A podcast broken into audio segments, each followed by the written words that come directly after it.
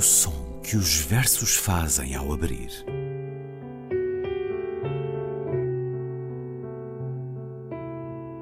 Se leio um livro e ele torna o meu corpo tão frio que fogo nenhum o pode aquecer, sei que isso é poesia.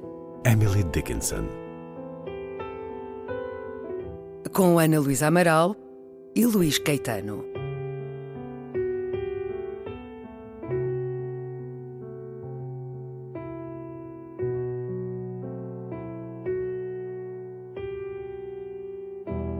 Elegia a uma pequena borboleta. Como chegavas do casulo, inacabada seda viva, tuas antenas, fios soltos da trama de que eras tecida, e teus olhos, dois grãos da noite, de onde o teu mistério surgia, como caíste sobre o mundo, inábil, na manhã tão clara, sem mãe, sem guia, sem conselho, e rolavas por uma escada, como papel, penugem, poeira, com mais sonho e silêncio que asas.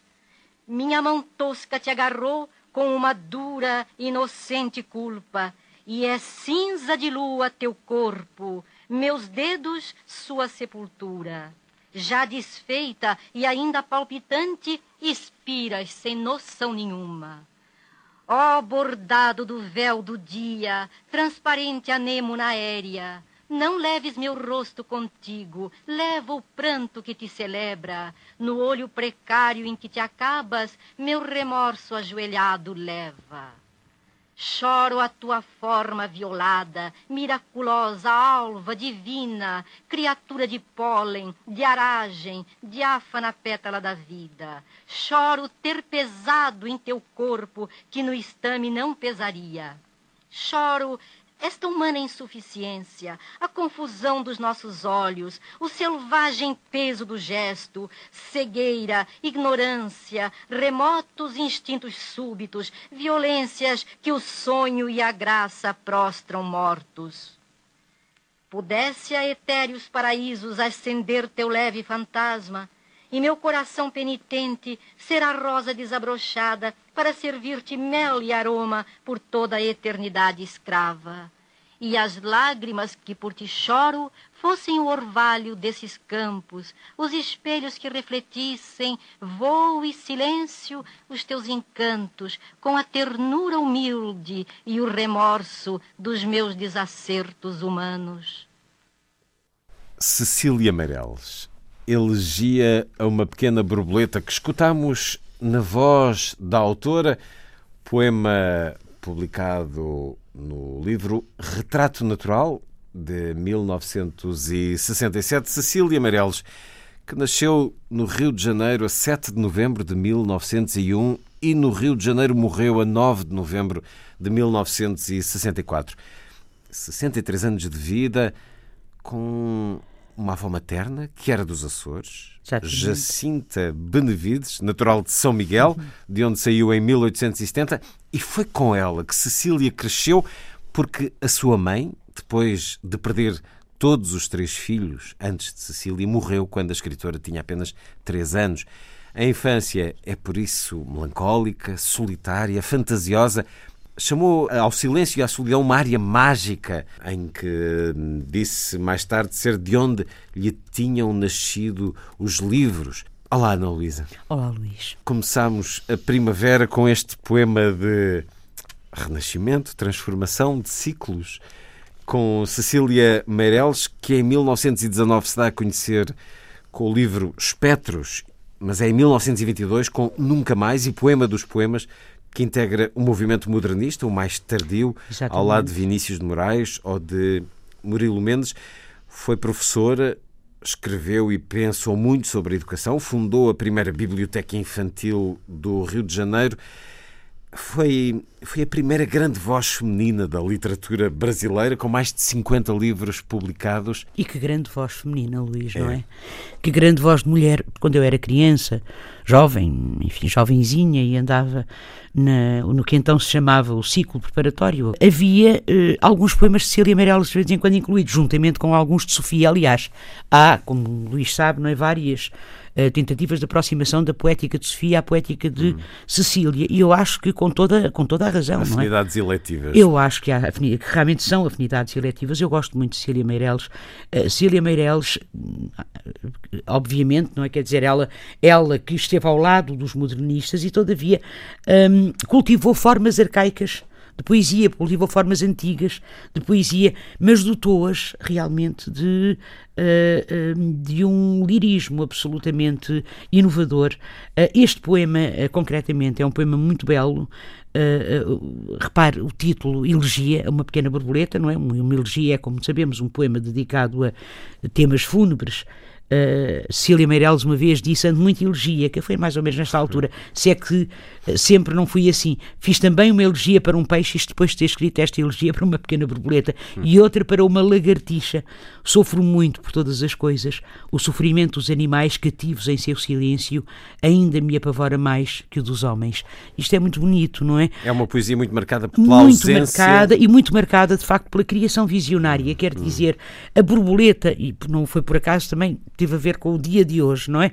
A primavera está a começar, a borboleta, como nós sabemos, é o, o, o, o ser, digamos de, assim, da do, metamorfose, sim, não é? Da metamorfose, do renascer. do renascer, da metamorfose, a natureza larva, que se renova. Claro, não é? Larva, casulo, crisálida e todo o primeira, toda a primeira estrofe, como chegavas do casulo, inacabada seda viva, depois as antenas, os fios soltos, a trama de que eras tecida, os olhos, grãos de noite, toda esta primeira estrofe é ela própria uma trama. Uh, ou seja, da forma como a borboleta é apresentada, hum, as antenas, uh, os, os, uh, os olhos, o, o, o, seu corpo. É, é, muito bela esta imagem inacabada, seda viva. Um, e depois também no sentido narrativo, porque a partir daqui conta-se a história da vida da borboleta. Ou melhor, a história da morte da borboleta às mãos do ser humano. E, e, isto acontece muito na poesia de, de Cília, tal como acontece muito também na poesia de Sofia, julgo eu, que é ver de forma órfica o invisível, ver o quase impossível, uh, o que é o que, o que a mim me parece que se enquadra muito bem hum, no alto romantismo. Era aquilo que dizia William Blake: ver um mundo num grão de see a world in a grain of sand and the heaven in a wildflower, hold infinity in the palm of your hand and eternity in an hour. Só que aqui, só que ali no romantismo, o, o, o, o centro, e nesse poema do William Blake, de Augúrios de Inocência, ver um mundo num grão de areia e o paraíso num, numa flor silvestre, aí o, o centro é o ser humano e é o olhar humano, ao passo que aqui o centro é o tu, que é esta borboleta. E isto é muito bonito. Ela, a Cecília, que dizia cegos, num outro poema, cegos que andamos de iluminação. Isto é muito belo, ou seja, nós andamos demasiado cegos pela luz, por demasiada luz. Então é preciso ver aquilo que está mais escondido. E justamente o que está mais escondido é esta pequena borboleta que cai sobre o mundo inábil, como é dito, não é? Sem mãe, sem guia, sem conselho. E, e, e, a partir daqui, de facto, a imagem que nos surge da borboleta, despreparada para o mundo, órfã uh, quase, órfã quase, exatamente, comparada a, a, a papel, penugem, poeira, tudo aquilo que é quase impalpável, as sensações, mais à frente vão, vão nos aparecer novamente pólen, aragem, diáfana pétala, portanto, esta borboleta que uh, é morta por uma mão tosca, minha mão tosca te agarrou, o encontro com o outro, digamos, o encontro entre o animal, entre os dois animais, no fundo, não é? Porque nós também o somos, naturalmente, animal, animais, entre o animal humano e a borboleta, minha mão tosca te agarrou com uma dura e inocente culpa. E depois, a partir deste momento, é uma espécie de. É, é de facto uma elegia para a borboleta e é uma tentativa para esta borboleta agonizante não leves meu rosto contigo. A, a, borboleta já desfeita, ainda palpitante, expirando sem noção nenhuma, não é? Não leves meu rosto contigo, leva ao pranto que te celebra, meu remorso, meu remorso ajoelhado leva, e aí a união do emocional com o material, do emocional com o natural, com o mundo natural, emocional pertencente ao humano e do natural e naturalmente pertencente à borboleta, a determinado momento confundem-se e de tal forma, Luís, eu acho que há aqui uma imagem muito bela que é o, a borboleta a borboleta dotada quase, de tal forma que ela é quase dotada de espírito, ou é dotada de, de espírito, como um humano pudesse a etéreos paraísos ascender teu leve fantasma acender é um, teu leve é um derramar de amor para com o outro, seja uma borboleta, seja um ser humano. Sente-se muito isso na poesia de Sila Meirelles, o amor muito, ao outro. Muito. Uh, eu... Com uma carga de melancolia, mas que claramente é marcada pela vida dela, por essa orfandade, por essas ausências, por essa necessidade de família, por esse cultivar de uma memória que até pode não ter dadas as tragédias que cercaram logo desde o nascimento, mas uma vontade de afeto, de conforto. É quase pois como se fosse um apelo ao afeto, não? Exatamente. Sim, quer dizer, nunca saberemos eh, se uh, a questão da biografia a marca uh, sobremaneira. Quer dizer, se a questão da biografia depois uh, uh, transparece ou transborda, melhor dizendo, para o poema, não é? Hum. Agora, que o poema é absolutamente extraordinário e tem esta estrofe, para mim, esta estrofe a mais bela é esta: choro, esta humana insuficiência. Portanto, esta espécie, este canto plangente de reparo, digamos assim, de reparo feito pelo humano ao animal indefeso que se aniquilou, é belíssimo. Choro, esta, e repare, esta humana insuficiência, a confusão dos nossos olhos.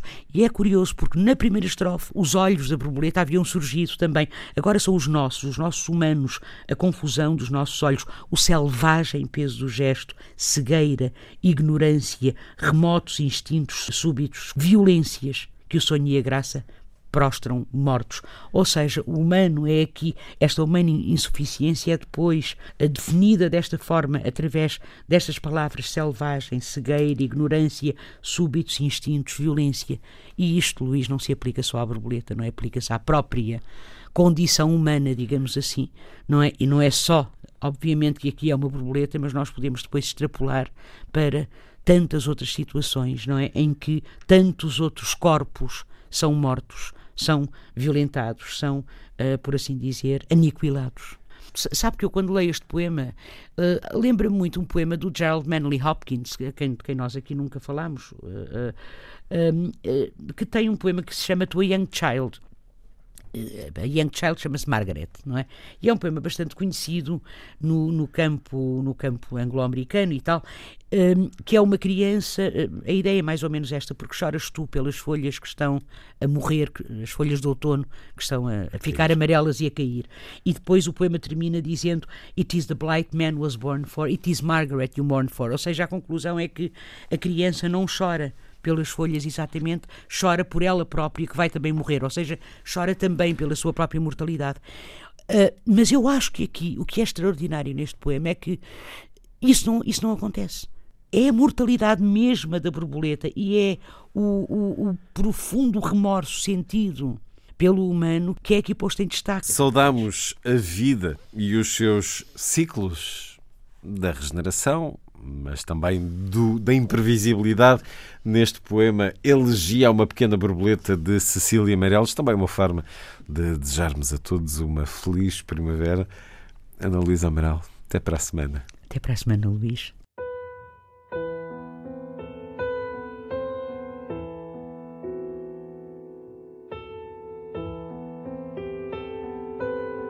O som que os versos fazem ao abrir.